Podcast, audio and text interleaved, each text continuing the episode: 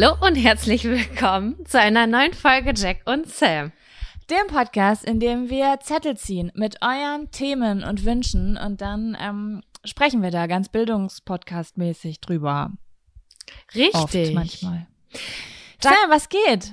Jaco, es ist Sommer, es ist Sommer und ich fühle das komplett von oben bis unten und äh, liege hier leicht angeschwitzt. Ich habe bei diesen Temperaturen immer so einen kleinen Schwitzrad an meinem Top, aber es fühlt sich eklig und angenehm zugleich an, weil ich bin ja eine Person, die die Temperaturen über 25 Grad, äh, Grad hart liebt und braucht, um glücklich zu sein. So ist es bei mir. Ich, ja, ich ich habe das auch immer gesagt, aber ich muss sagen, ich bin dieses Jahr, ich weiß nicht, ob es am Alter liegt, ich glaube so ein bisschen, es liegt am Gesundheitsstatus. Ich habe weniger Energie. Und ähm, ich merke, dass, äh, dass ich, oh Gott, ich habe gerade den Satz gesagt, ich weiß nicht, ob es am Alter liegt, dass das haben Eltern gesagt. Das haben Eltern gesagt. Ja, gut, gut. So ist es jetzt. Ähm, ich, ich merke schon, wenn da die Temperatur hart schwankt und den einen Tag ist es irgendwie 23 Grad und am nächsten Tag ist 35 Grad, so wie heute. Also heute ist ja wirklich holla die Waldfee. Puh, du, da muss ich erstmal ankommen, das muss ich dir aber sagen. Wenn sich das weiter so hält, dieses Wetter und diese heißen Sommer, die wir haben, dann müssten wir wirklich sowas wie in Spanien einführen, eine Siesta-Zeit. Weil ganz ehrlich, wer hat denn Bock zwischen 15 und 18 Uhr äh, durch die Stadt zu laufen zum Beispiel oder zu arbeiten. Äh, ich finde, da könnte man dann eine kleine Pause einlegen und dann vielleicht abends, gegen frühen Abend nochmal aktiv werden. Und dann macht man nämlich wie in Spanien, die gehen ja immer erst um 21 Uhr Abendessen zum Beispiel oder später noch. Und da sind die Restaurants und Lokalitäten immer viel länger auf. Ich finde, das könnte sich dann auch in Deutschland etablieren.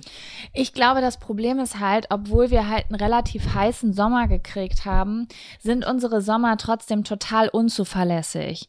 Also es fängt mal dann an, mal dann, dann ist wieder eine Woche Hochsommer, die nächste Woche sind wieder 15 Grad weniger und ähm, trotzdem haben wir irgendwie gefühlt äh, 364 Tage im Jahr Dunkelheit und ich glaube, dadurch ist es so, also Spanien, klar, Spanien hat auch einen Winter, aber trotzdem hat Spanien größtenteils einfach Sommer im Jahr und super viele Sonnenstunden und Hitzetage.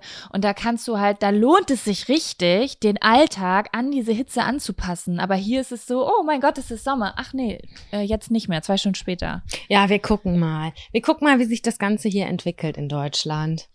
Ich bin aber sowieso allgemein für äh, mehr Pausen und weniger Arbeitszeit. Ich finde, wir haben 2021, das digitale Zeitalter hat angefangen. Ich finde, wir können jetzt mal ähm, auch gar nicht mal für Leute wie mich, also was das, was Arbeitszeit angeht, kann, lebe ich ja im Luxus oder wir ja im Luxus, können wir auch mal ein bisschen von der Leistungsgesellschaft wegrücken, oder? Ich meine, die Zeit der, also so, wenn ich mir manche andere Staaten angucke, denke ich immer so, da kann man den deutschen Bürgern hier auch mal noch ein bisschen mehr private Zeit schenken. Auf jeden Fall. Lieber kurz und effizient statt lang und zäh und langsam. Das macht einfach keinen Sinn. Man hat viel mehr Lebensqualität auf allen Ebenen, auf jeden Fall. Ja, und die Leute arbeiten auch besser.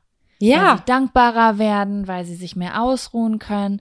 Also ähm, ich bin immer wieder erschrocken, auch bei äh, Familienfeiern oder so, wenn ich mir anhöre, wie manche Leute, Alter, da Nachtschichten abrocken und ähm, viel zu wenig Urlaubstage haben und so, ne, da blutet mir richtig das Herz. Also da gibt's echt noch Entwicklungsspielraum. Mm, bei meiner Mama auch, die arbeitet in der Pflege und im Schichtdienst und du denkst dir manchmal so, how, wie ist das möglich? Wie ist das möglich, dass du das schon seit 30 Jahren so machst? Ja, Aber man sieht's halt auch, ne? Also den Leuten geht's halt auch nicht gut, weder körperlich noch psychisch. Das rockt einen ganz schön runter. Aber ja, ja Jaco, ähm, Ah, das ist ein Aufruf an die Regierung, die flächendeckend unseren Podcast hören. ja, richtig. Überlegt euch mal was. Bildung geht, Bildungspodcast hier am Start.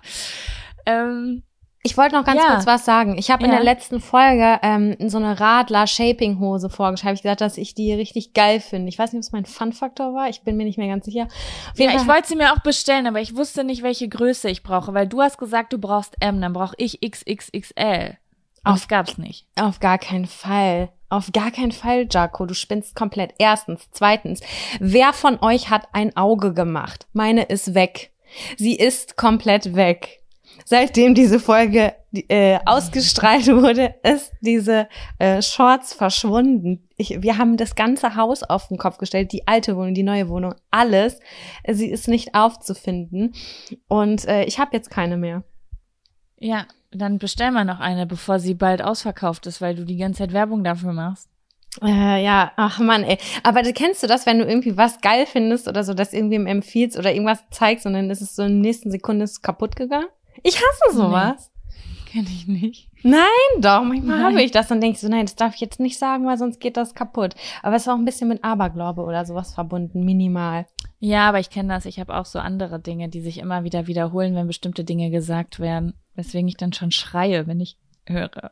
dass äh, bei uns in der Familie ist das so immer, wenn jemand eine schwere Zeit hat, Mhm. dann fällt irgendwann der Satz, ähm, oh mein Gott, seit das und das passiert ist, geht's mir so viel besser. Und immer wenn jemand schon ansetzt zu diesem Sarg, schrei ich nein, weil ich seit Jahren beobachte, einen Tag später bergab irgendwas passiert. Ah, scheiße. Ja, ja, genau sowas. So in der Art ist das auch ungefähr.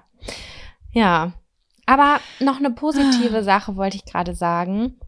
Mhm. Ähm, ich habe eine Nachricht bekommen von einer Hörerin, äh, die den Podcast empfohlen bekommen hat von einer Freundin und die äh, einfach Feedback gegeben hat, dass sie sich immer sehr wohl fühlt, wenn sie uns hört und ähm, äh, sich so fühlt, als würde sie mit Freundinnen quatschen und so. Und das finde ich so schön. Und äh, dass das empfohlen wurde von einer Freundin. Also falls ihr irgendwie, wenn, vielleicht habt ihr auch Lust, diesen Podcast eurer Freundin oder so zu empfehlen.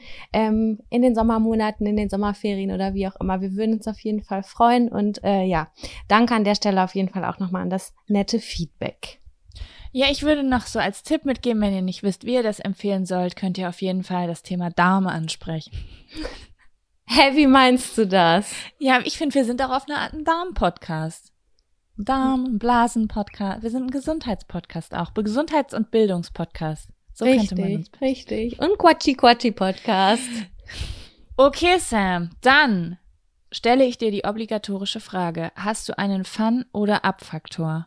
Ich habe einen Abfaktor, der in einen Fun-Faktor mündet. Okay. Und du? Ich habe nur einen winzig kleinen Abfaktor. Der ist kaum der Rede wert, aber ich wollte mich nicht ganz enthalten. Nee, das finde ich gut, da freue ich mich. Ja, dann äh, kommt jetzt der Abfaktor. Abfaktor. Das war super synchron, Mann. Ich bin richtig stolz auf uns gerade. Es war schön. Jaco, Ähm, ja, erzähl uns doch von deinem klitzekleinen Abfaktor. Ich bin gespannt. also ich habe mich, ich war gestern äh, im Loom in Bielefeld. Das ist ein Einkaufszentrum. Mhm. Ähm, da war ich letzte Woche nämlich schon mal. Ich war nämlich das erste Mal seit Monaten ähm, shoppen. Ich war shoppen. Ich bin da Geil. hingegangen mit meinem kleinen Portemonnaie und habe gedacht, ach, ich gucke mich mal ein bisschen um, was ich so finde. Ähm, hatte auch einen guten Tag erwischt, weil ich war dann zwei Tage später da und musste nur was äh, holen irgendwo mitten aus der Stadt. Und ähm, ich habe von Weitem gedacht, es, da ist eine Kirmes. Mhm. Also das war so voll, das ist so krass gewesen. Die Leute haben einfach 50 Meter vorm Einkaufszentrum angestanden. Die haben eine Stunde in der Sonne gestanden, um in, ein, ins Einkaufszentrum Oh reinzukommen. Gott. Und da vor den Geschäften waren auch noch mal Schlangen, weil nur keine Ahnung, acht Personen rein dürfen oder so. Gar keinen war Bock super. drauf. Niemals. Ich habe gedacht, boah, Alter, ihr seid krass, dass ihr euch hier anstellt. Ihr habt wirklich nur heute Zeit alle am Samstag.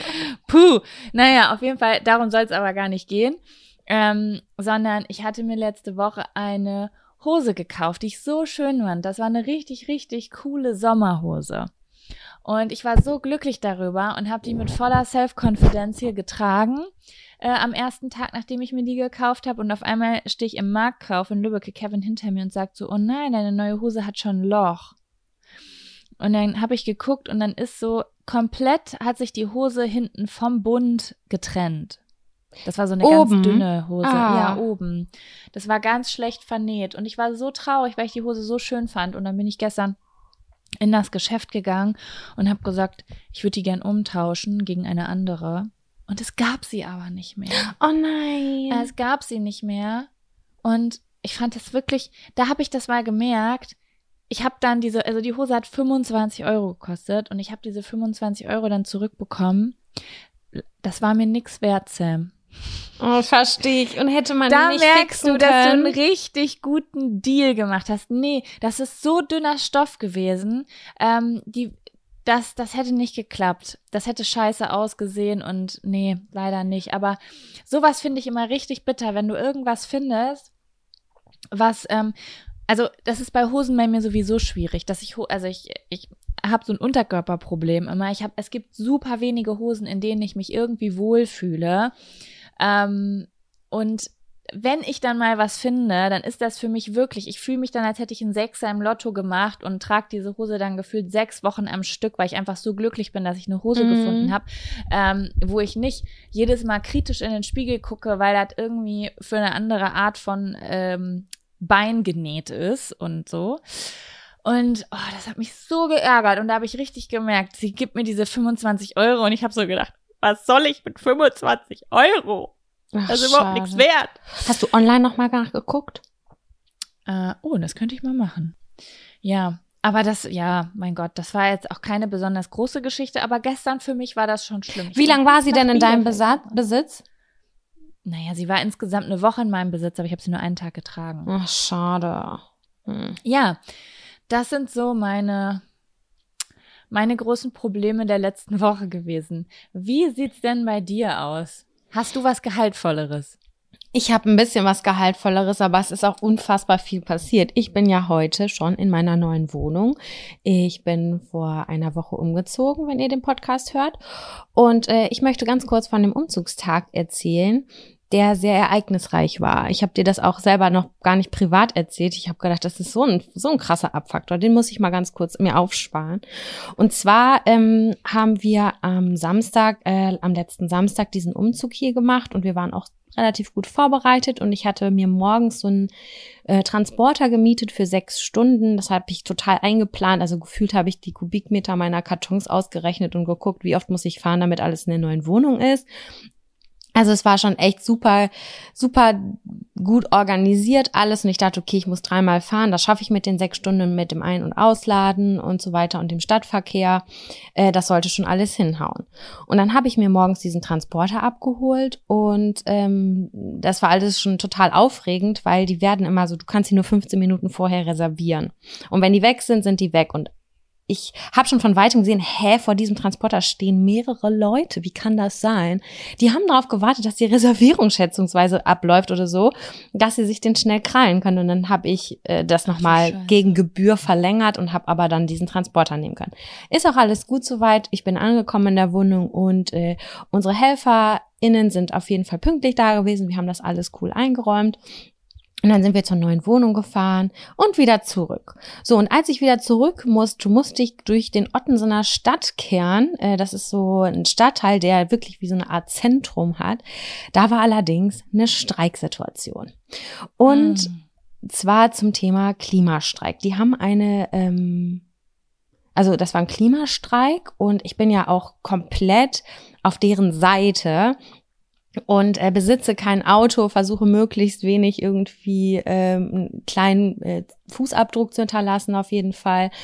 Und äh, die haben da eine Sitzblockade gemacht. Und ich bin da mit meinem Transporter nicht durchgekommen. Und ich saß, ich stand genau vor diesen Menschen die auf der Straße ja. gesessen haben. Und ich bin panisch geworden. Ich war alleine in diesem Ding und ich konnte nicht nach rechts und nach links gucken. Und ich war richtig aufgeregt, weil vor mir waren 150.000 Leute, die haben mich angeschrien, dass ich ein Auto fahre, ein Mietwagen, ein Transporter. Hinter mir waren uh. 20 Autos, die einfach nur laut gehupt haben und ich war komplett fertig mit den Nerven, weil ich war ja eigentlich im Umzugsstress. Und dann ähm, habe ich das Fenster runtergemacht. Ich so, Leute, ich bin mitten im Umzug. Ich bin komplett und dann habe ich gesagt, was habe ich gesagt? Ich habe was Dummes gesagt. Ich bin komplett für die Klimakatastrophe. Habe ich in meiner Aufgeregtheit Nein! gesagt. Und dann schreit mich diese verbitterte alte Frau an und meinte so, ja, ja, so sehen sie ja aus. Sie sind für die Klimakatastrophe. Ich so, nein, nein, so meine ich das nicht. Ich bin komplett auf eurer Seite, Leute. Ich fahre nur Fahrrad. Und lasst mich doch bitte einfach durch. Und ähm, dann hat sich dieser Typ hat sich aber nicht bewegt von der Straße und ich hätte ihn, ich hätte ihn angefahren aus meiner Perspektive. Ich konnte das nicht, ich konnte nicht weiterfahren. Und dann sind mir Mädchen in unserem Alter entgegen oder. Gut, ich muss ja sagen, das finde ich schwierig, ne? Also ich verstehe, also äh, ich, ich, bin, ich bin für solche Ereignisse, aber dass da jeder Mensch, der einfach, ohne dass man weiß, aus welchem Grund der ein Auto fährt, angeschrien werden, das ist ja was anderes, ob da eine friedliche Demonstration stattfindet oder ob man einfach die Leute anbrüllt. Das finde ich nicht cool, muss ich sagen. Es war gar nicht cool. Ich war so unter Schock. Ich fahre ja sowieso so selten Auto und mein Freund hat keinen Führerschein. Das heißt, ich habe diesen Part übernommen und ich bin dann schon aufgeregt, sowieso. Und diese Situation hat mich komplett nochmal äh, ja, verunsichert. Ich merke das sogar jetzt noch, wenn ich darüber rede, dass ich so ein bisschen aufgeregt bin. Ähm, und dann sind mir aber zwei Mädchen zur Stelle geeilt, äh, die gesagt haben, du kommst daran vorbei und haben mich so aus, daran vorbeigelotet. Ich musste über den Bürgersteig fahren und diese Leute umfahren und die mich auch noch ausgepfiffen haben und angeschrien haben und so. Und ich war einfach nur diesen beiden Mädels total dankbar, dass die mir in dieser Situation geholfen haben, weil ich, ich hab, konnte nicht sehen, dass, dass der Wagen ist einfach zu groß und du hast keine Sicherheit mit einem Mietwagen, äh, um diese, diese Abstände abzuschätzen oder die Größenverhältnisse. Und dann haben die mir geholfen. Und dann bin ich da rausgekommen und ich war richtig klatschnass geschwitzt und voll zittrig, weil ich wusste, ich muss eigentlich durch diese Straße noch zweimal fahren, weil das war nur die erste Tour. Alter. Und ja, dann hat das am Ende nicht geklappt. Also wir mussten das dann immer umfahren. Und äh, der Umzug, also ich habe den nicht in diesen sechs Stunden geschafft aufgrund dessen, weil ich halt, wie gesagt, das alles immer umfahren musste. Und ja, ist dann auch teurer geworden. Ich wurde dann gleich in den Tagestarif eingestuft und so ist, aber ist alles noch machbar gewesen. Und ähm, am Ende des Tages war es eigentlich so, dass ich das halt hab sacken lassen und wir bei diesem Umzug so angekommen sind, äh, dass alle Nachbarn in der neuen wohnung uns einen Kaffee angeboten haben, ein Bier angeboten haben, mitgeholfen haben, oh. richtig positiv waren. Und ich, das war so ein krasser Ausgleich zu dieser negativ-aggressiven Demonstrationsstimmung. Ich verstehe ja auch deren Standpunkt. Ähm, ich fände es allerdings ja, fairer Sam, von. Ich muss jetzt einfach mal sagen, ne? Nur weil man für eine gute Sache ist, heißt das nicht, dass man machen kann, was man will. Und man darf halt Voll. einfach nicht vergessen, ja, es wird viel zu viel Auto gefahren, auf jeden Fall. Aber man darf natürlich, also es ist, also was heißt, es wird viel zu viel Auto gefahren. Ähm, es gibt einfach äh, Alternativen mittlerweile, die auch seitens der Regierung zum Beispiel ausgebaut werden könnten oder die auch von äh, den Menschen genutzt werden könnten, ja klar. Aber es ist ja was anderes, ob man einfach demonstriert oder irgendwie eine, äh, eine friedliche Demonstration macht. Aber auf diesen Straßen sind ja nicht nur Leute, die irgendwie gerade äh, mit einem fetten Auto auf dem Weg sind, äh, 1000 Euro bei Primark auszugeben, sondern ähm, da sind äh, PflegerInnen, da sind Ärzte, da sind Krankenwagen, da sind Menschen, die einen Umzug machen, da sind Menschen, die Nachtschichten machen und überhaupt gar keine Energie ähm, haben, sich über solche Dinge Gedanken zu machen. Also ich finde, ähm, da sich auf die Straße zu stellen und einfach ähm, jeden anzuschreien, ist sogar kontraproduktiv. Ich finde es auch, das ist das Image dadurch hat voll den Schaden abgekriegt, meiner Meinung nach. Und ich fände es an der Stelle irgendwie auch cooler, irgendwie das vor einem Rathaus zu machen oder vor einem äh, Amtshaus in irgendeiner Form, äh, wo äh, PolitikerInnen irgendwie vertreten sind und äh, nicht den, ja, den, den Durchschnittsbürger, die Durchschnittsbürgerin da irgendwie anzugreifen. Und es war halt wirklich eine verbale Attacke, so würde ich es auf jeden Fall nennen. Und äh, bin ultra dankbar, dass mir diese beiden Mädchen da geholfen haben, weil anders, ich, ich war, ich wusste nicht, was ich machen sollte. Ich war komplett ja. lost in der Situation.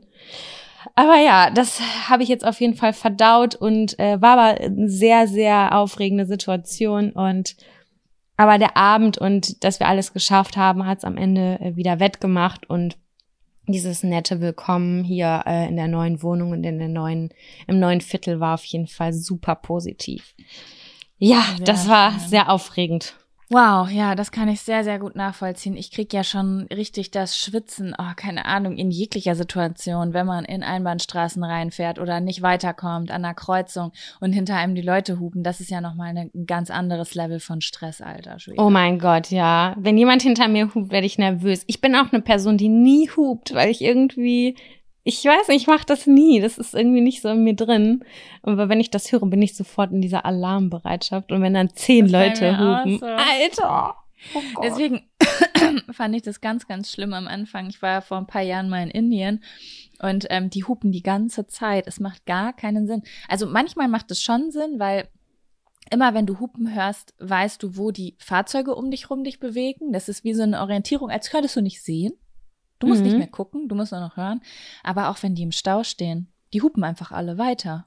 Oh Gott, Stress. Ich mag so Und- laute Geräusche gar Und das nicht. Ding ist, für die alle ist es gar kein negativ eingespeichertes Geräusch, aber für uns hier in Europa ist Hupen ja meistens ein Akt der Aggression sogar. Manchmal ein Akt des Hinweisens, aber ganz häufig ein Akt der Aggression.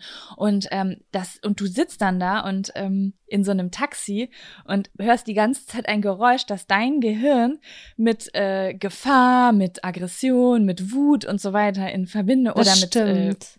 nicht aufpassen hin, also so, weißt du, oh mein Gott, das war so anstrengend am Anfang. Mhm.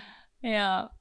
Ich glaube, in Italien und ähm, ich glaube, in Italien hupen die immer bei so krassen Kurven. Das ist aber so ein aufmerksamer, hallo, hier komme ich, man sieht mich nicht, aber ich komme. Das finde ich eigentlich auch Das ist auch richtig sicher. Das Mhm. ist richtig, richtig gut, ja. Das habe ich auch schon in vielen, in Asien war das auch ganz viel so, dass du immer Stimmt. von der Kurve gehupt hast. Mhm. Ja. Das, das finde ich auch richtig gut, weil ähm, ja, du, es ist einfach ein Sinneseindruck mehr, den du hast, um dich schützen zu können. Ne? voll, absolut, ja. Ja. Okay, Sam. Äh, bevor wir den zweiten Zettel ziehen, haben wir noch einen ersten Zettel, den wir schon in der letzten Folge gezogen haben. Und zwar ist das der Zettel Sexflauten in langjährigen Beziehen, Beziehungen. Ja, da können wir ein bisschen besser zu sprechen als zu den Freundschaft Plus Geschichten, weil äh, wir da ja mehr Erfahrung haben. Genau. Sam, was, wie sieht's aus? Hast du schon, was für eine dumme Frage. Hast du schon mal eine Sexflaute in einer langjährigen Beziehung gehabt? Auf Oder mehr- jeden mehrere. Fall. Ja, mehrere auf jeden Fall, klar. Und ähm, ich glaube, dass das auch irgendwie voll natürlich ist, dass sich sowas einschleicht irgendwie. Ich glaube halt, dass das immer mit sehr viel Routine verbunden ist und man kennt sich voll gut. Und guck mal, wenn du ganz frisch in einer Beziehung bist, dann willst du ja total viel Sex haben, weil das ist noch so krass aufregend und so. Und wenn du dann aber, keine Ahnung, sechs Jahre mit jemandem schon zusammen bist, dann kann das ja sein, dass diese Aufregung ein bisschen nachlässt. Mhm. Und äh, genau dann ist dieser Punkt in, in Kombination natürlich mit Alltag und mit, dass sich alles irgendwie total natürlich anfühlt, dass man nicht mehr dieses Dating-Gefühl hat und so weiter und so fort, dass sich das schon mal einschleichen kann. Und bei mir war das mal ganz, ganz krass extrem. Das war nach, nach einer langen Zeit ähm, äh, einer Pilzinfektion. Da hatte ich sowieso keinen Bock auf Sex und hab, hätte dann aber auch irgendwann wieder welchen haben können einfach aus, aus gesundheitlichen Gründen und habe mich auch wieder wohlgefühlt, aber ich habe es irgendwie nicht gefühlt. Ich habe es irgendwie nicht gefühlt und dann war so, nee, nee, das, ich möchte jetzt gerade immer noch nicht. Und äh, das hat sich gezogen. Das hat sich relativ lange gezogen und das war auf jeden Fall von meiner Seite aus, dass ich da keinen Bock Mhm. drauf hatte. Ich glaube, das hat sich irgendwann wieder eingependelt, als wir uns eine längere Zeit lang nicht gesehen haben und dann wieder so ein Excitement da war, als man sich wieder gesehen hat. Ja. Das ist mir so als erstes eingefallen. Ja, ich glaube, also ich würde sowieso ähm, Sexflauten in zwei verschiedene Kategorien einteilen. Mhm. Ähm, und das eine würde ich definitiv äh, unter äh, nicht zwischenmenschlich einordnen. Also Sexflauten können ja auch entstehen durch äh, Hormonstörungen, Depressionen, ähm, äh, wenn man die Pille absetzt. Also alles, es gibt ja einfach körperliche und psychische oder psychosomatische, es gibt psychosomatische Gründe, warum einfach die Libido nicht da ist. Ja. Ne? Habe ich auch schon mal gehabt. Äh, Ich finde, so eine Pilzinfektion spielt da auch mit ein, dass man sich halt total unwohl fühlt. Ähm, wenn du Probleme mit dem Darm hast, zum Beispiel, Darm kann auch, das auch ja. total auf die Libido gehen. Und äh, äh, Hormonpräparate, wenn du die Pille absetzt, also alles, was irgendwie so diesen ganzen Östrogen, Testosteron, Progesteronspiegel durcheinander wirbelt, da kann es einfach sein, dass du mal wochenlang keinen Bock auf Sex hast. Hatte ich Und mit der Pille sehr extrem tatsächlich auch. Ja, das ist äh, völlig normal. Ähm, genauso, wenn schwierige Phasen kommen. Also beispielsweise, ähm, ich war ja in, Tra also zum Beispiel, ich war in Trauer. Das sind so Situationen einfach da. Also, obwohl das bei jedem anders ist, ne? Ich muss gerade an Charlotte Roach denken. in Schoßgebete, wo die Libido dann richtig kam. Also je nachdem, wie du psychisch halt einfach darauf reagierst, auf solche Situationen oder halt auch irgendwie Depressionen, Anstörungen und so weiter. Aber fernab von diesen Sachen, die einfach nur eine Person betreffen und eigentlich ähm, Sex mit allen Personen einschließen würde. Also du hast dann ja auch nicht Lust, mit jemand anderem zu schlafen. Ja, genau. Ne? Ähm, äh, gibt es ja natürlich halt auch die Sexflaute, wie du es gerade schon angesprochen hast. Ähm, naja, weil die Füße vielleicht so ein bisschen eingeschlafen sind. Und da würde ich sagen, ähm, kommt jetzt, also es gibt natürlich auch manchmal einfach Zeiten, da stellt sich heraus, zwei Menschen passen einfach nicht zusammen. Ne? Ist ja ganz häufig so, dass da erst am Anfang das Excitement groß ist und irgendwie nach einem Jahr oder so merkt man, irgendwie war da der Hype größer als das, was hinter der Fassade steckte bei uns beiden. Mhm. Aber jetzt wirklich in so langen Beziehungen äh, würde ich sagen, ist ähm, eine Sexflaute ein, äh, wie sage ich das?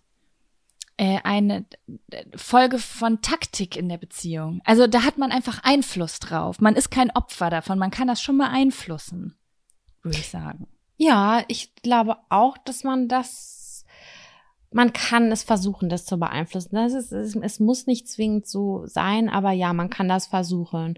A, Kommunikation mit dem Partner oder der Partnerin und B auch vielleicht einfach dieses Excitement wieder schaffen, oder? Das äh, meine ich, genau das meine ich. Weil es ist so, ähm, ich kenne das aus meiner ersten Beziehung. Ich weiß nicht, ob du auch schon mal so eine Beziehung hattest, wo alles miteinander geteilt wird, alles. Ich hatte, ich war mal in einer Beziehung, wo ähm, zum Beispiel mein Partner extrem große Verlustängste hatte und versucht hat, mich so eng wie möglich an sich dran zu schnallen. Mhm. Und ähm, dadurch war es so, dass ich irgendwann wusste, wie dem seine Kackwurst aussah. Also man kannte wirklich jede Pore, jeden Popel von jemandem. Mhm. Und ähm, ich habe glaube, so ein kleiner fremder Sparkle ist einfach super, super wichtig. Manche Leute möchten das aus Angst nicht, ne, aus Verlustangst, jemanden so nah wie möglich an sich dran zu holen, aber ein bisschen Entfernung steigert die Libido. Das ist, ist bei mir so. auf jeden Fall so. 100 Prozent. Ne? Ja, ja, wenn ich Und weiß, wir sehen glaube, uns irgendwie zwei Tage nicht genau. oder drei Tage oder eine Woche oder so, dann weiß ich, dass da wieder eine viel größere Vorfreude ist, dass es, ja, dass es total besonders sich wieder anfühlt. Vielleicht, also die Leute von euch, die schon mal in, äh, die in einer langen Beziehung waren, vielleicht erinnert ihr euch an einen Tag, da ist der Partner aus dem Urlaub gekommen, weil der mit seiner Familie oder mit seinen Freunden oder so im Urlaub war oder der war irgendwie eine Woche weg und auf einmal ist da, seht ihr den wieder ein bisschen mit anderen Augen, mit interessierteren Augen. Das liegt, glaube ich, einfach daran, weil der Mensch sich auch neuen Input wünscht.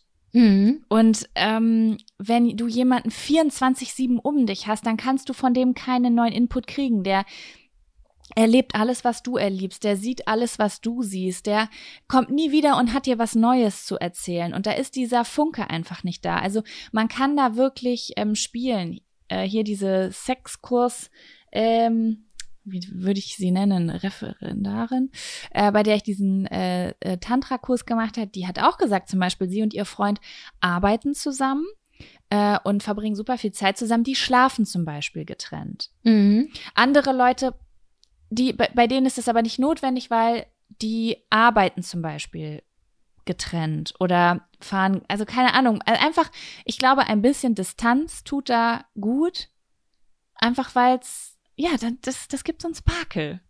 Erstens das und für mich ist es auch irgendwie was ganz viel, irgendwie, was ganz viel ähm, ja, Excitement wieder aufbaut, ist zum Beispiel auch die Kommunikation dann übers Handy. Und zu sagen, einmal irgendwie also wenn sich diese Gedanken dann entfalten, wenn man jetzt so einen Gedanken hat, einen kleinen sexuellen, das dann einfach die andere Person auch wissen zu lassen, so hey, ich denk gerade an dich und ich freue mich, wenn du wiederkommst oder sowas. Also das lang länger auch aufrecht zu erhalten und das zu teilen, dass man das nicht nur mit sich ausmacht, sondern alles, was man fühlt, ähm, was das angeht, auch anzustiften, einfach zu sagen, hey, ich habe gerade Bock, zum Beispiel, wenn der andere nicht so äh, wenn die Libido der anderen Person vielleicht nicht so on fire ist. Dass man versucht, die irgendwie aus der Reserve zu locken oder irgendwie was ein bisschen Neues aus der Person rauszukitzeln. Und das finde ich irgendwie voll schön, wenn man dann irgendwie sich aufeinander freut und dieses nochmal diese Vorfreude steigert. Weißt du, wie ich meine? Ja, auf jeden Fall. Also ich glaube, jedes Paar kennt da bestimmt auch so seine Tipps und Tricks, was ganz gut funktioniert aus der Anfangsphase. Mhm. Ne? Also, ähm, wenn ihr zum Beispiel überlegt, oh, damals, da haben wir mal das und das gemacht. Vielleicht wart ihr unterwegs, vielleicht habt ihr ein bisschen Sexting gemacht, wie Sam gerade gesagt hat. Also, mm, ich glaube, so ein bisschen Groove kann man da ähm, reinbringen. Und was ich aber auch noch ansprechen wollte, war, ich glaube, das ist eine Mischung aus Part 1 und Part 2, über die wir gerade geredet haben. Ähm, einfach allgemein sich nicht so gehen lassen. Auf jeden Fall. Und, und ich meine jetzt nicht einfach nur so körperlich im Sinne von, oh ja, ich bin jetzt in einer Beziehung, habe irgendwie 15 Kilo zugenommen, weil ich ganz viel auf dem Sofa sitze und Netflixe und ähm, keine Ahnung, früher, also ne, das passiert ja häufig. Ich meine aber nicht nur das, sondern so allgemein. Ich sehe das sehr, sehr häufig bei Paaren und habe das selber auch schon erlebt, dass in einer Beziehung zwei Menschen einfach sehr, sehr lahm werden. Da ist sehr, sehr viel Fernsehen, da ist sehr, sehr viel zu Hause bleiben. Keiner hat mehr so richtig seine eigenen Hobbys. Ähm, und das macht äh, man, man kümmert sich nicht mehr so gut um sich selber und man wird so zu einer Wir-Person. Es gibt nicht mehr du und ich, sondern nur noch ein Wir. Und ähm, das ist super schön und auch so familiär, freundschaftlich. Aber man darf nicht vergessen, da gibt's auch noch einen anderen Part, der so eine Beziehung einfach auch am Leben hält und den darf man nicht ersticken lassen.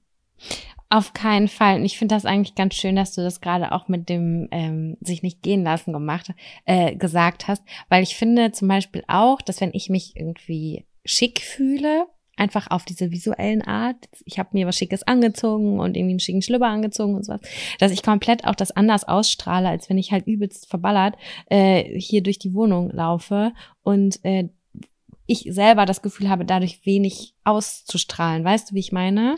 Voll, auf jeden Fall. Also ich merke das auch, wenn ich irgendwie das gemacht habe, was ich mache, um mich irgendwie gut zu fühlen, dass ich auch, ich fühle mich ja auch viel mehr ready. Ja, genau. Für weißt sich, du? Ja.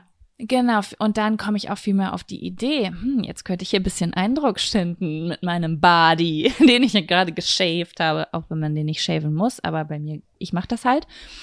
Ähm, genauso auf der anderen Seite, wenn irgendwie äh, mein Freund sich den Bart äh, hier akkurat gemacht hat und vielleicht auch ein Tag war, wo er irgendwie äh, seinen Hobbys nachgedacht hat und ich das so merke einfach, dass da was passiert, dass da jemand für was brennt auch, sowas macht für mich auch voll viel aus, dann mhm. ist das schon auch attraktiver. Finde ich auch.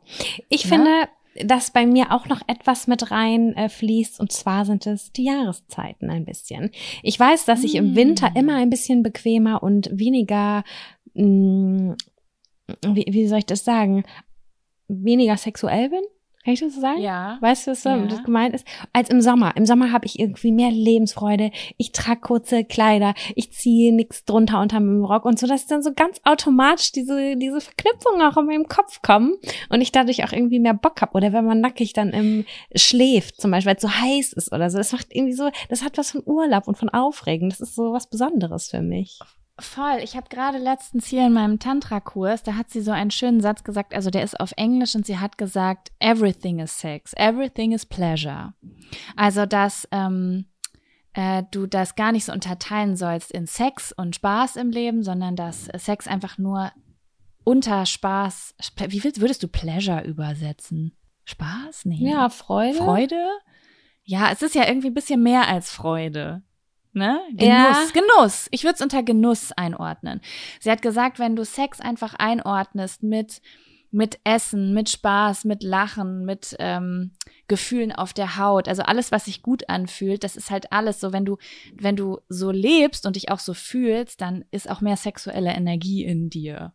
Ja. Und das finde ich passt so schön zum Sommer, weißt du, weil du ja auch viel mehr draußen bist, viel mehr erlebst, viel mehr deine Sinne nutzt und nicht so numb bist wie im Winter. Und ich glaube, deswegen hast du auch mehr ähm, diese Pleasure-Energie in dir, Voll. die dich dann halt auch ein bisschen sexuell fühlen lässt. Ja, total. Ach, wenn man sich dann auch schon so gut fühlt, wenn man mit nassen Haaren und einem Kleid rausgeht und so, und dann hast du einfach schon dieses Gefühl in dir und du fühlst dich irgendwie auch ein bisschen sexy oder so. Und im Winter, wenn du dann dick eingepackt bist und irgendwie kalte Füße hast, kommt es vielleicht nicht so schnell. Also so ist es bei mir. Das habe ich beobachtet in den Jahren. Und ja. ähm, hat auf jeden Fall einen Einfluss. Was ich aber auch nochmal sagen will, ist, dass ich auch glaube, dass manchmal auch Probleme größer sein könnten und dass all das, was wir gesagt haben, nicht der Schlüssel zum Ziel ist und nicht der Weg ist. Bei manchen ja. Leuten ist es halt einfach so, dass äh, die Libido vielleicht unterschiedlich tickt, dass man da nicht so richtig zueinander kommt. Das sind super individuelle Sachen. Also Sexualität, Libido, das ist halt echt mit jeder Person komplett anders und das kann sich auch von bei mir selber habe ich schon so krasse Unterschiede gemerkt in, in den letzten zehn Jahren von sehr aktiv zu sehr zurückhaltend, wenig Interesse oder so. Und manchmal steckt man gar nicht drin und du denkst so, hey, ich will doch aber und ich will auch, dass es funktioniert, aber irgendwie ist der Wurm drin. Das gibt's ja auch. Ich glaube, ich glaube, es ist super, super wichtig, dann offen darüber zu sprechen, weil ich muss sagen, dass ich immer beide Seiten verstehe in so einem, in so einer Situation. Ähm, und zwar einmal, also ich finde persönlich, jeder Mensch ist verantwortlich für seine eigene Sexualität. Niemand ist für deine Befriedigung zuständig, auch nicht, wenn du in einer Beziehung bist. Mhm. Also ich finde es total falsch, wenn es dann so gesehen wird wie, naja, ich habe mich jetzt in diese Monogamie begeben und deswegen bist du jetzt auch, äh, hast du hier auch dein Soll zu erfüllen, weil ich darf ja nicht woanders. So sehen das ja manche Menschen. Das mhm. finde ich sehr, sehr gefährlich, muss ich sagen. Da ist sehr, sehr viel Druck hinter. Und was verträgt Sexualität überhaupt nicht? Druck. Druck.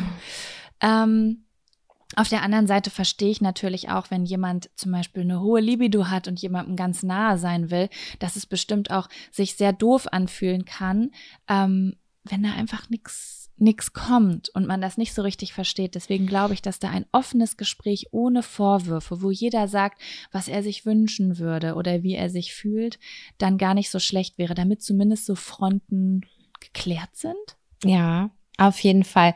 Da kann ich auch noch mal einen Tipp noch mal rausgeben. Ich habe das schon mal gesagt. Ich weiß nicht in welchem Kontext, aber ähm, dass ich damals so zwei Becher auf den Nachtschrank ges gestellt habe, so wenn man, es ging nur um Komplimente, dass man sich die jeweils einwirft, weil es gibt ja auch viele Menschen, die das nicht so artikulieren können und das irgendwie, ähm, ich damals zum Beispiel da, da ein bisschen drunter gelitten habe und ich wusste nicht so richtig, findet der mich jetzt wirklich gut, weil er es einfach nicht so richtig artikulieren konnte. Und dann haben wir uns halt immer diese Zettelchen reinge, reingeworfen. Und das funktioniert auch ganz toll für so sexuelle Komplimente oder Ideen, wenn es einem schwerfällt, das irgendwie bei die Lippen zu bringen oder so. Ja, ganz tolle Idee, richtig tolle Idee. Da habe ich auch einige Nachrichten damals bekommen, ähm, dass Leute das ausprobiert haben, so Nachrichten, die an uns beide gerichtet waren. Ähm, find, ich finde solche kleinen Tricks sowieso verschieden. Ich habe auch mal einen Tipp bekommen, den fand ich auch richtig geil. Und zwar ähm, von meiner Freundin Lisa. Äh, sie hat es, glaube ich, die 50er-Liste genannt. Und zwar, dass jeder aufschreibt 50 Dinge, die, wo, worüber er sich vom anderen freuen würde. Unabhängig Und, von Sex.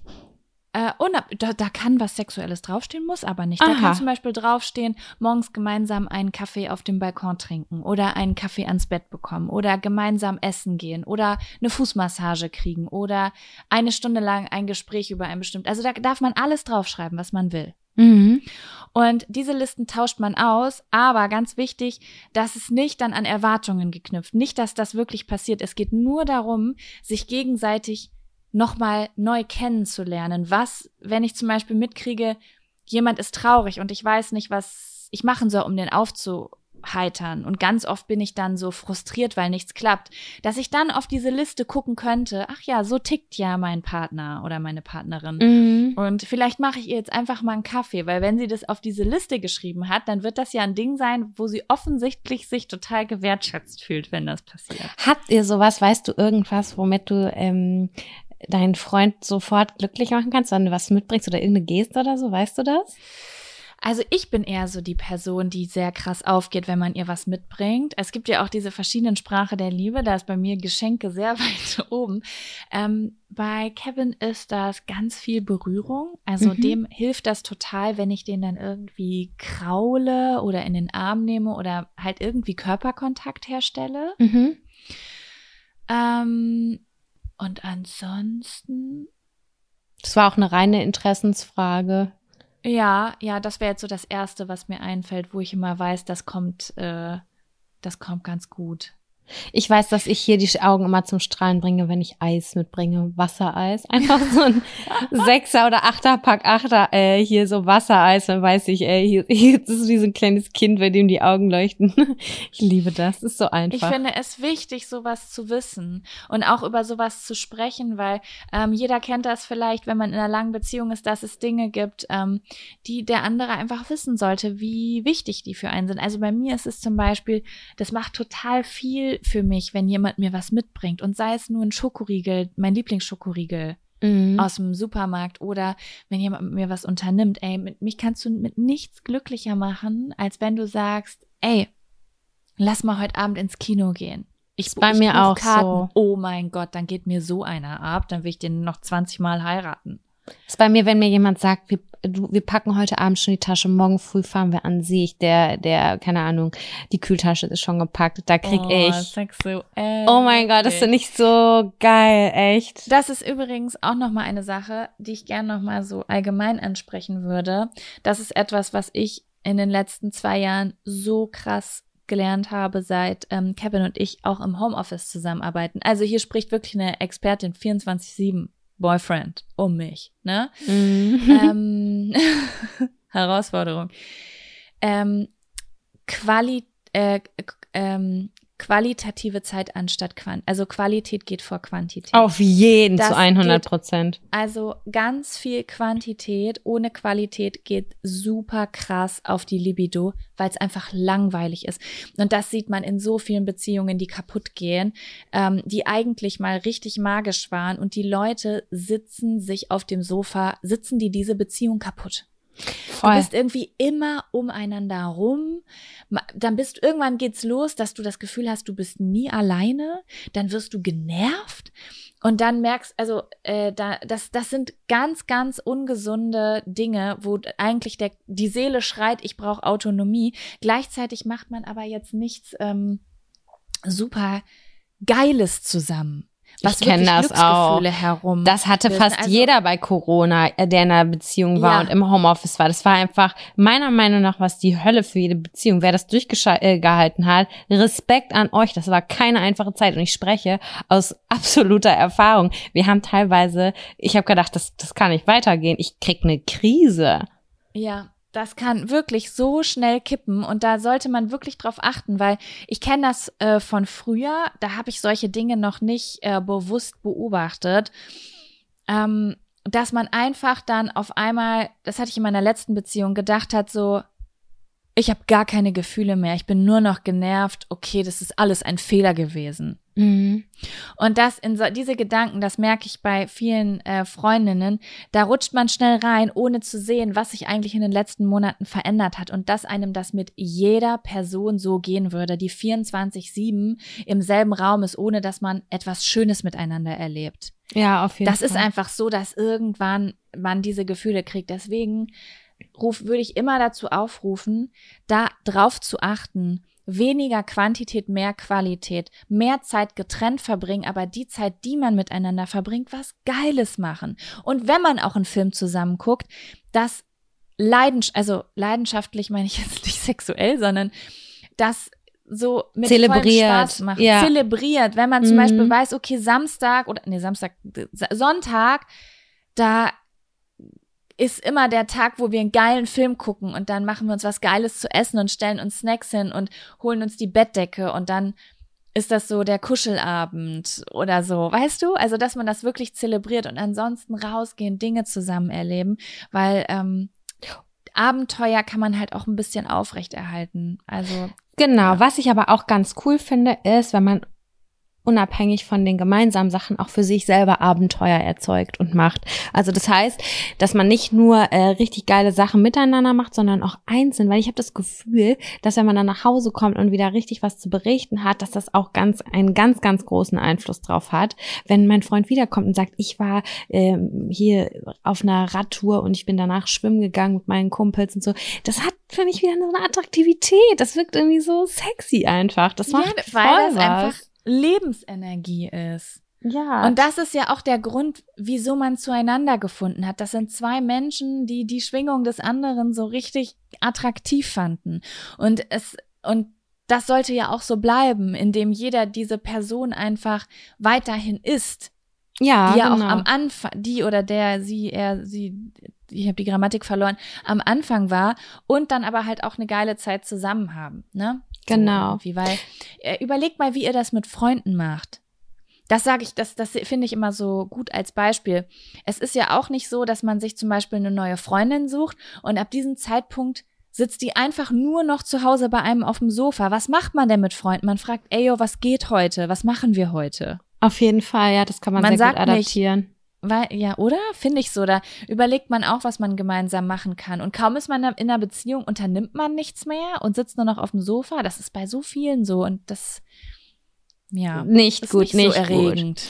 Abgesehen davon würde ich gerne noch mal auch was äh, loswerden, was mir auch schon mal aufgefallen ist oder was welche die Erfahrung habe ich auch gemacht, ist, ähm, dass die Libido von mir und meinem Partner damals ähm, zu unterschiedlichen Tageszeiten tatsächlich aktiv ist. Während ich zum Beispiel sehr abends aktiv war, war mein Partner immer eher der Morgensmensch. Und es hat echt lange gedauert, bis ich das gecheckt habe, ehrlich gesagt. Also, dass das wirklich, ich glaube, wirklich physisch ist. Dass da irgendwie die Hormone morgens irgendwie doller am Start sind als abends und dass man da auf jeden Fall sich einpennen muss und darüber sprechen muss und dann gucken, abwechseln oder mittags oder wie auch immer, dass man das einrichten kann. Aber es ist auf jeden Fall ein organisatorischer Faktor, der einen Einfluss haben kann, meiner Meinung nach. Spannend, da habe ich noch nie drüber nachgedacht. Ich glaube, mein, bei mir ist das eher immer so, in der Woche habe ich mega Bock und in der nächsten gar nicht. Oh, doch, bei mir ist das Aber- auch tageszeitabhängig.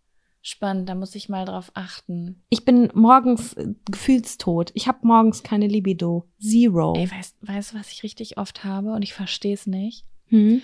Dass ich meine Libido merke, wenn ich vollgefressen bin.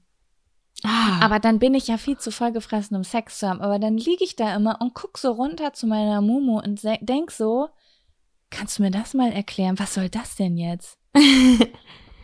Das- das mit, so, ich, ich trage gerade gefühlt im sechsten Monat Essen vor mir her. Krass, und das finde ich voll spannend. Das ist für mich so ein richtiger Gegner. Wenn ich viel gegessen Ja, habe, dann aber- ist, bin ich tot auch. Ich weiß auch nicht, ob mein Darm da irgendwo draufdrückt drin. Keine Ich hab Ahnung, mal bei Ines-. Ich habe bei Ines Agnoli mal gelesen, die hat so, erzähl mir dein geheimstes Geheimnis und da hat irgendjemand reingeschrieben, dass diese Person immer einen Orgasmus bekommt, äh, wenn sie den Stuhlgang zurückhält. Spannend, wahrscheinlich, weil sie dann die Muskeln, ähm, äh, die mit zusammenzieht, die für, ne? Hier so, Keine wie heißt das denn? Ahnung. Pelvic Floor, Ja. äh, Beckenbodenmuskulatur. Ja, auf jeden Fall fand ich das richtig krass spannend, ey. Wenn bei mir irgendwie, wenn die Vögel schon dran picken, Alter, dann kriege ich einen Orgasmus. Okay. Frage, Frage. Ja. Gibt es, hast du schon mal in Alltagssituationen einen Orgasmus gekriegt? Nein, noch nie, leider. Ich kenne das nämlich nur vom Sport. Echt? Beim Yoga Ja. oder was? Bei, bei äh, Bauch, äh, bei, ähm, wie heißt es, Bauchmuskel, Bauchmuskeltraining. Ich weiß das noch früher. Kennst du diese, du, also du liegst auf dem Rücken. Alle können jetzt mitmachen. Äh, ich weiß gar nicht, wie man die nennt. Crossovers. Und dann hast du die Hände, also typisch wie bei Sit-Ups an den Ohren, ne? Mhm. Und dann machst du immer den einen Ellenbogen zum einen Knie und dann zum anderen Mhm. Knie. Ich weiß noch ganz genau früher, ich habe diese Übung immer mit 12, 13 Jahren gemacht, weil ich unbedingt ein Sixpack haben wollte. Die Zeiten, wo man noch richtig Miss Sixties bauchfrei, wobei das trägt man jetzt auch wieder. Aber du weißt, wovon ich spreche. Ja. Äh, und äh, da weiß ich immer, dass ich in meinem Kinderzimmer war und Orgasmen gekriegt habe beim Bauchmuskeltraining. Aber wenn du das jetzt machst, passiert das auch noch? Ähm, nee, ich mache nicht mehr so viel Bauchmuskeltraining. also ich merke das schon, also ich merke das schon dann, dass da was aktiviert wird, aber äh, ich bräuchte wahrscheinlich wie damals viel mehr Biss. Boah, ich habe das damals durchgezogen, Alter. Da habe ich, keine Ahnung, 200 Sit-Ups am Stück gemacht oder so. Sowas passiert heutzutage nicht mehr, weil ich eine faule Person geworden bin.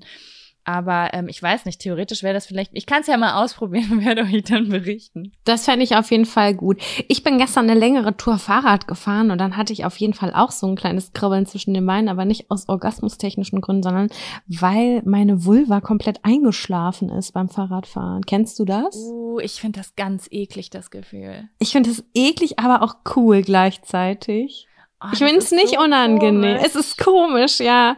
Das war richtig gut. Als ich dann abgestiegen bin, war so, oh, okay. Ich, ja, Sie genau, ich erwacht das wieder. Erste Mal, wenn ich aufstehe und dann auf einmal merkst du, wie das alles so richtig kribbelt. Ganz, ganz, ganz komisch. Komisch, ja. Es ist nicht so wie wenn man, wenn einem ein Bein oder einen Arm einschläft, wenn das so richtig weh tut, wo du denkst, okay, ich muss, das, das ist richtig ekelhaft, es sind tausend Nadelstiche. So ist das bei mir zumindest.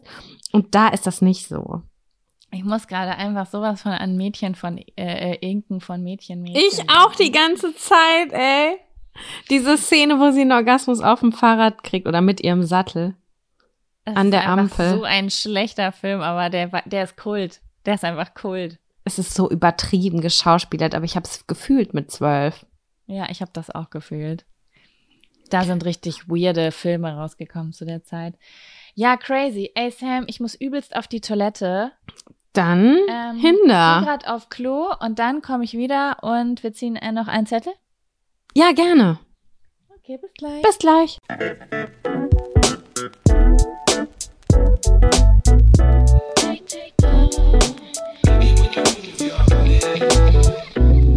Wie geht ihr mit Wut um? Boah. Ich muss mich kurz in die Wut reinfühlen, ganz kurz. Wut. Ja. Ich muss gerade noch mal. schon. Oh, ich hatte sie gestern auch richtig dolle. Mhm. Mhm.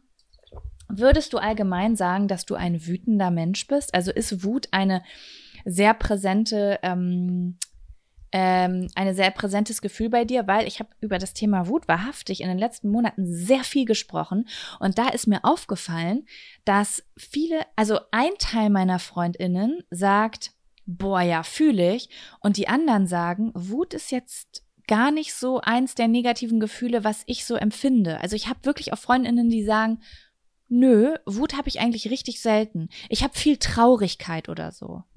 Also ich habe ganz ist- selten Wut in mir. An zwei Tagen Mhm. im Monat oder so bin ich wütend und dann kann ich auch in meine Zyklus-App gucken. Ich kenne dieses Gefühl nur, wenn ich Ungerechtigkeit erfahre oder auch sehe und beobachte oder aber ähm, wütend auf mich selber bin. Also das kann auch sehr dolle sein, aber grundsätzlich würde ich sagen, das ist ein Gefühl, was ich glücklicherweise sehr, sehr wenig in mir habe, weil das ist für mich insgesamt ein sehr negatives Gefühl. Ich merke, mein Puls geht hoch, mein, also ich, ich habe physische Reaktionen drauf und ähm, ich mich begleitet das auch übelst lange danach psychisch noch. Also ich habe so lange dann noch im Kopf, warum ich mich aufgeregt habe oder jetzt eben die Story, mein Abfaktor, was ich erzählt. Da war ich wütend irgendwie, ich war sauer, weil ich es ungerecht fand und irgendwie kacke. Und das hat sich sogar eben, als ich noch erzählt habe, irgendwas in mir ausgelöst. Und das ist aber ganz, ganz, ganz wenig. Und da bin ich sehr froh drum, weil es ist, es kann ganz schön belastend sein, glaube ich. Wie siehst ja, du Wut das? kann super belastend sein. Ja, also ähm, ich habe in den letzten zwei Jahren sehr, sehr viel Wut in mir gehabt. Ähm, deswegen habe ich auch so viel darüber gesprochen. Ich würde allgemein sagen, dass ich ein Mensch bin, der eher zu Wut als zu Traurigkeit neigt. Also ich bin super selten traurig, aber öfter wütend. Ähm, ich habe das Mhm. Gefühl, dass Menschen oft eher zum einen oder zum anderen neigen. Aber das ist auch nur eine Winz-Studie von vielleicht sechs Personen, mit denen ich gesprochen habe. Also ich eifer allgemeiner hier mal gerade wieder. Es würde mich mal sehr interessieren, wie das bei unseren ZuhörerInnen ist, ob die das unterschreiben würden so. Ähm, und äh, ja, Wut ist unfassbar anstrengend. Äh, ich finde es super spannend, weil ich so viele verschiedene Sachen über Wut in letzter Zeit gehört habe. Weil ich hatte zum Beispiel, also einmal kurz um Kontext zu geben, äh, bei mir in der Familie ist ja jemand verstorben, mein Papa ist verstorben und man sagt allgemein, dass Trauer äh, der, der nächste Wegbegleiter von Trauer ist Wut. Also sehr, sehr viele Menschen, die einen Verlust erleben, äh, lernen dann das erste Mal richtig Wut kennen. Mhm. Ich weiß nicht genau, warum das so ist. Ich würde jetzt einfach mal sagen, nach Traurigkeit kommt Wut. Meine Mutter hat zum Beispiel mal gesagt, da hat sie richtig rumgewettert wegen jemanden und sie war so glücklich darüber, dass sie wütend war. Und ich habe das überhaupt nicht verstanden. Hat sie gesagt, ich konnte monatelang vor Trauer gar nicht wütend sein. Und ich bin froh, dass ich wütend bin, weil das bedeutet, dass ich wieder Kraft habe. Witzig, sowas hat meine Mutter auch immer gesagt. Das fand ich super, super spannend, weil ähm, ich eigentlich von Anfang an super viel Wut hatte. Und ich finde Wut auch extrem anstrengend. Und ähm, ich empfinde Wut ganz häufig, wenn über meine Grenzen gegangen wird. Also ich kann nicht so gut Grenzen setzen. Mhm. So, nein sagen, ich will das nicht, lass mich in Ruhe, nein, jetzt nicht. Solche Sachen kann ich nicht oder ich mache das nicht und so weiter. Und wenn äh, Leute darüber laufen, oh, dann kann, dann, da, da regt sich richtig was in mir. Bist du dann wütend auf die anderen Leute oder bist du dann noch wütend auf dich, weil du die Grenze nicht gesetzt hast? Wem gilt diese äh, Wut gegenüber? Die gilt den anderen. Mhm. Also ich kenne es, also ich bin sehr, sehr selten wütend auf mich. Ah, okay. Was aber eigentlich, äh, eigentlich keinen Sinn macht, weil es ja an mir liegt, meine Grenzen abzustecken. Ja. Weißt du, wie ich meine? Ja. Also es ist ja eigentlich ein ermächtigendes Gefühl, dann einfach sauer auf mich zu sein. Und aber die Wut richtet sich dann häufig eher gegen andere. Ich muss aber auch sagen, dass ich ähm, Wut sehr, sehr spät zeige. Und das ist auch etwas sehr, sehr ungesundes, glaube ich. Wenn du wütend bist, dann sag's halt auch, dann kann es geklärt werden. Aber ähm, ich bin dann oft, dass ich äh, den Streit in meinem Kopf mit jemandem äh, mit jemandem führe.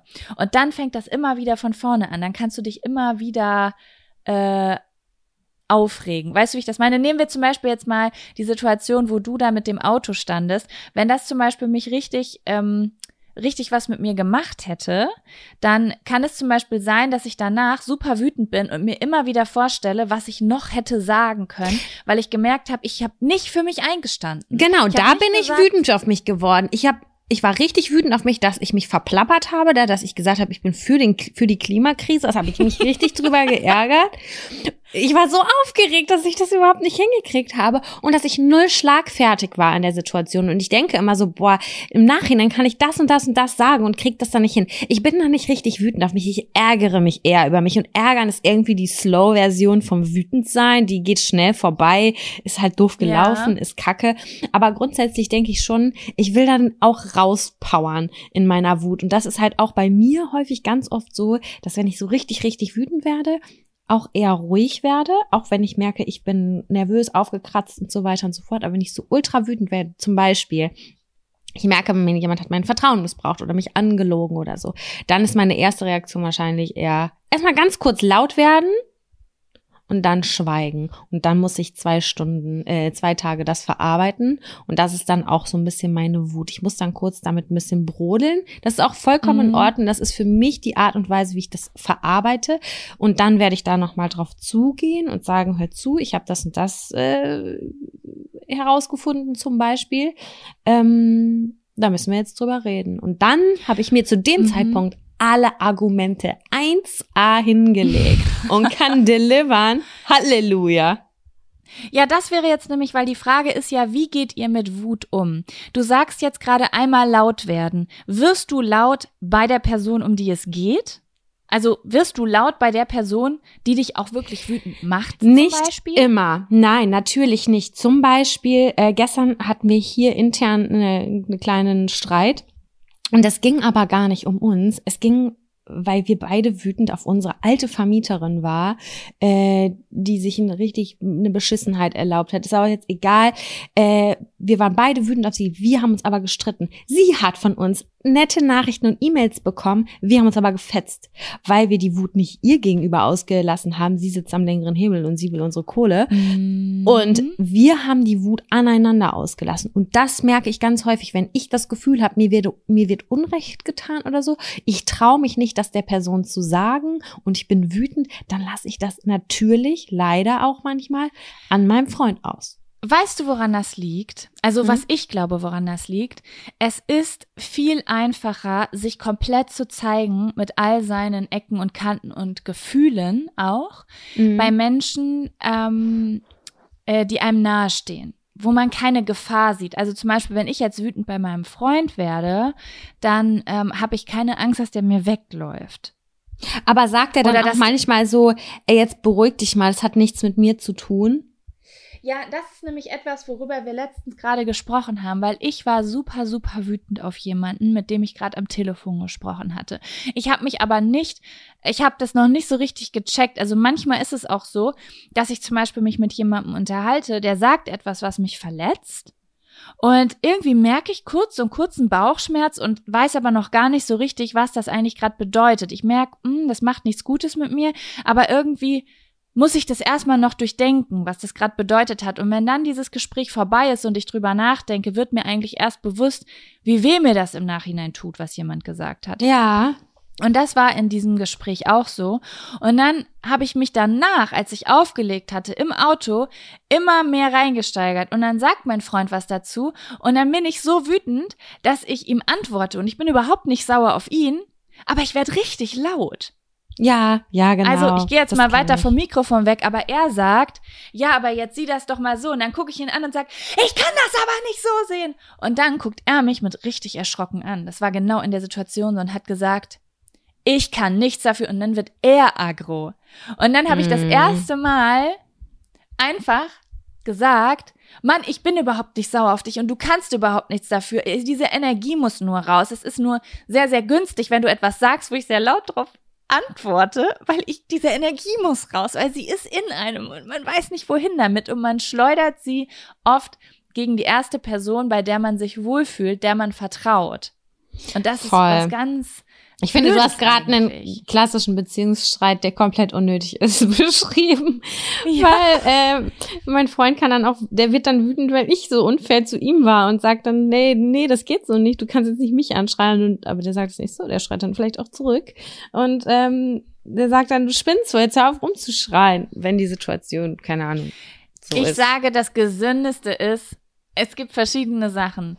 Einen Boxsack in der Wohnung haben, in einem Raum, wo einem die wenigsten Leute hören und sich auslassen und einem, obwohl das ja, wobei, ich habe auch letztens gehört, es gar nicht so gesund, so viel zu schimpfen. Aber man macht es ja sowieso. In dem Ich Moment weiß- macht man es ja sowieso. Aber ja, sag erstmal, was du sagen wolltest. Ich weiß zum Beispiel, dass ich mit meiner Wut anders umgehe. Wenn ich alleine bin, dann gehe ich da deutlich besser mit um. Wenn ich eine Kack-Nachricht kriege und richtig, richtig wütend bin oder mich mit jemandem am Telefon ges äh, gestritten habe, ich dann auflege, dann weiß ich, ich lasse das zum Beispiel raus, indem ich putze oder indem ich irgendwas anderes mache, laut Musik aufdrehe. Es Ja. ist für mich ein sehr, sehr, sehr großer Unterschied, ob ich alleine bin oder ob jemand in der Nähe ist. Und da muss diese Person nur die Tür ein bisschen zu, zu laut zugeknallt haben. Und das ist dann für mich wieder der Grund, rum zu äh, brüllen zum Beispiel. Ja, das weil am Ende anders. ist es ja nur Energie. Es ist ja nur Energie und du kannst sie durch Bewegung oder zum Beispiel durch Schreien oder so rausbringen. Und wenn du alleine bist, wenn du dich da hinstellst und einfach laut böse Sachen sagst oder dich böse aufs Bett legst, das bringt dir nichts. Es bringt dir aber was, wenn jemand da ist, den du anschreien kannst. Wenn der aber nicht da ist, dann musst du dich bewegen. oder das- heulen. Heulen bringt auch heulen. bei Oh, mir was. Heulen bringt auch Einfach rauslassen. aber was ich übrigens noch sagen wollte, das gilt wahrscheinlich nicht für jeden, aber ähm, es gibt bestimmt auch viele Leute wie ich, die große Probleme mit äh, Grenzen setzen haben. Also zum Beispiel so sagen, ey, das finde ich nicht gut, was du gerade gemacht hast. Oder also wirklich sich ähm, für sich selbst einzustehen. Ich will, ich will es gar nicht wehren nennen, das klingt so nach Kampf, aber für sich selbst einzustehen. Und ähm, das ist etwas, was ich gerade ausprobiere und was für mich wahrhaftig im Moment am besten äh, funktioniert, auch wenn es sehr, sehr schwer manchmal ist. Und zwar es auszusprechen an die Person, die mich wütend gemacht hat. Das habe ich jetzt ein paar Mal gemacht in letzter Zeit. Also ich hatte auch vor kurzem zum Beispiel einen, eine Auseinandersetzung mit einer Freundin über WhatsApp. Und ich habe aber einfach auch wirklich mich auseinandergesetzt. Also ich habe mich gewehrt. Ich habe nicht einfach, das habe ich nämlich ganz oft in meinem Leben schon gemacht, einfach zu sagen, also gar nichts zu sagen. Ja. Einfach weil ich Angst hatte, der andere könnte mich danach nicht mehr mögen oder das hätte irgendwelche Konsequenzen. Und ich habe das jetzt so drei, vier Mal in den letzten ähm, vier Wochen gemacht, dass ich das gesagt habe. Also auch letztens, oh Gott, ja, auch letztens eine Freundin, die hat was gesagt in einem Gespräch, das hat mich verletzt. Ich habe richtig gemerkt, wie ich danach wütend geworden bin. Also ich war zu Hause und ich war wütend, weil ich verletzt war. Und ich habe ihr dann geschrieben und habe gesagt, ähm, hast du die Tage mal Zeit? Ich möchte mit, ich muss was mit dir besprechen. Das finde ich richtig gut. Und das ist aber auch nicht einfach immer, ne? Da muss man schon ganz schön doll über seinen Schatten springen. Und ich, das ist total doll. Aber ich habe einmal diesen positiven Erfahrungswert gemacht, dass ich, ich war in einer Situation, wo ich so verletzt und so wütend war, dass ich wirklich zu Hause auf dem Boden saß und ich habe so geweint und ich habe ich habe wirklich alles gemacht, Sam. Ich habe äh, aggressive Musik angemacht, ich habe irgendwelches Schanden angemacht. Ich saß auf dem Boden, war am Heulen, weil ich so negative Gefühle in mir hatte. Und dann habe ich beschlossen, nein, ich halte das nicht aus. Ich merke jetzt, das wird die nächsten drei, vier Tage immer wieder hochkommen. Und ich habe da keine Kraft für. Und dann habe ich einfach das klärende Gespräch gesucht und dann war alles vorbei. Wir haben es uns hat halt genommen. Es war, es, es war in Ordnung und danach war wieder Friede, Freude, Eierkuchen und in dem Moment habe ich beschlossen, ich tue mir das nicht mehr an. Diese Streitereien in meinem Kopf unter der Dusche mit Menschen, denen ich mich nicht getraut habe, mich wirklich zu zeigen, was ich denke, was ich fühle. Ich mache das nicht mehr. das hat halt auch ganz viel A mit der Persönlichkeit zu tun und auch wie hat man es als Kind gelernt. Kommst du aus einem Haushalt, wo Wut ausgesprochen wird und danach wird es totgeschwiegen und danach wird so getan, als würde es einfach so weitergehen? Oder wurdest du so großgezogen, dass man einmal die Konflikte durchgeht, irgendwie sagt, was passiert ist und versucht irgendwie eine Lösung zu finden und dass man sich danach wieder an den Arm nimmt und sich lieb hat? Ich kenne das von uns zum Beispiel so, dass viel totgeschwiegen wurde und vieles kam unter den großen Teppich. Die Sachen müssen dann 20 Jahre später aufgearbeitet werden und das ist halt alles, also ist für keinen Beteiligten gut. Aber ähm, es gibt natürlich auch Leute, die das komplett anders kennengelernt haben und dementsprechend auch anders damit umgehen. Was ich damit aber sagen will, ist, man kann sich immer äh, nochmal umorientieren und das auf jeden Fall in seinen Alltag integrieren und äh, Dinge ansprechen, damit man nicht platzt innerlich. Das ist ganz, Ja. ganz ungesund. Ich glaube auch, wenn man in einer Phase ist und ähm, ich habe äh, mal auf Instagram drüber geredet und habe gesehen, oh, das Thema Wut, das äh, ist schon präsent, wahrscheinlich jetzt auch durch Corona. Ne? Mhm. Da kommen ja solche Sachen mehr hoch. Wenn die Wut da ist, rauslassen. Und wenn ihr es, also nicht rauslassen, indem ihr andere Leute angreift, das meine ich nicht, sondern ähm, fresst das nicht in euch rein, weil dann kann man Krankheiten kriegen. Ich kenne das auch. Ich habe äh, diesen, ich habe ganz viel runtergeschluckt diesen Winter. Ich habe äh, Neurodermitis-Anfälle wieder gekriegt. Hatte ich das Mhm. letzte Mal mit elf Jahren. Also nicht runterschlucken, sondern dann besorgt euch lieber einen Bo Boxsack oder geht aufs Laufband oder schimpft mal. Aber auf Dauer herausfinden, was ist der Ursprung der Wut. Weil es ist auch, auch wenn es gesünder ist, es rauszulassen, als es in sich reinzufressen, wenn ihr ständig wütend seid, ähm, ist das auch ungesund, auch wenn ihr es rauslasst über Jahre. Also wirklich mal beobachten, wo kommt diese Wut her, so. Was, Wer macht euch wütend? Gibt es irgendwas, wo ihr euch anders verhalten könnt, damit ihr euch einfach besser schützen könnt? Und ja. wie funktioniert Ablenkung bei dir, wenn du wütend bist? Hast du das mal ausprobiert? Oh, ganz schwierig. Es kommt natürlich auch drauf an. Die Situation, über die ich jetzt gesprochen habe, waren in einer sehr schwierigen Zeit. Deswegen sind es sehr, sehr große Emotionen gewesen, Mhm. die vielleicht nicht so leicht abzulenken sind. Aber wenn wir jetzt mal so vom normalen, glücklichen Alltag ausgehen, wo mal jemand was macht, was einen mal irgendwie kurz wütend macht und aus der Fassung bringt, dann ähm, würde ich sagen, unter Leute sein und irgendwie abgelenkt werden dadurch, dass gelacht wird. Einfach, ja, durch Gespräche über was anderes. Ja, telefonieren, das hilft mir auch ganz häufig. Ich kann total wütend auf XY sein, wenn ich dann irgendwie mit zwei, drei Leuten spreche oder einmal kurz die anrufe und dann erzählen die auch noch mal was von sich und so. Dann habe ich meistens irgendwie auch den, ist der Großteil der Wut schon wieder verflogen und dann kann ich da ein Ja. bisschen, bisschen neutraler drauf gucken und die Sache noch mal anders betrachten und auch vielleicht noch mal ansprechen. Das ist auf jeden Fall nicht verkehrt. Ja, also was mir auch, also es hilft mir natürlich super doll, über das Ding, da über das Thema einmal zu sprechen, weil jeder kennt das vielleicht, man kann dann nicht einfach in ein Gespräch direkt über was anderes, Mhm. weil, weil das noch da ist, aber ich merke dann schon, dass es total gut tut, wenn ich mich danach in dem Gespräch über was anderes unterhalte. So, dass da ich das, was passiert ist, kurz für, sage ich jetzt mal, eine Viertelstunde vergessen habe. Weil dann merkt mein Körper ja, es scheint nicht so groß zu sein, als dass du es nicht auf 15 Minuten vergessen kannst. Das stimmt, das stimmt.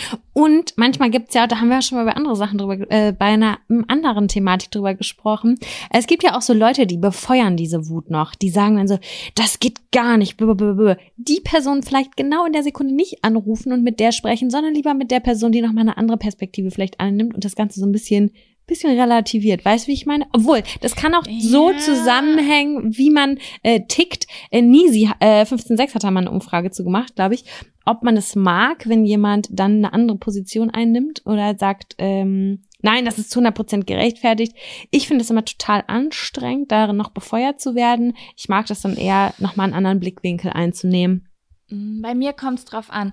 Ähm, äh, letztens habe ich, hab ich etwas gehört, was ich eigentlich sehr, sehr spannend fand. Und zwar, wenn jemand äh, in einem negativen Gefühl drin ist, dann hilft es voll auf der Person auf derselben Energie zu begegnen. Mhm. Also wenn jemand jetzt zum Beispiel total traurig ist, ist es fühlt derjenige sich überhaupt nicht gesehen und verstanden, wenn jemand sagt, hey, siehst doch mal positiv, jetzt lach doch mal. Das ist jetzt so das Extrembeispiel. Genauso aber bei Wut. Jemand ist mega, mega wütend und der andere sagt, ja, jetzt komm doch mal runter. Wir schauen uns Nee, so meine ich das aber nicht. Weil ich meine es schon empathisch.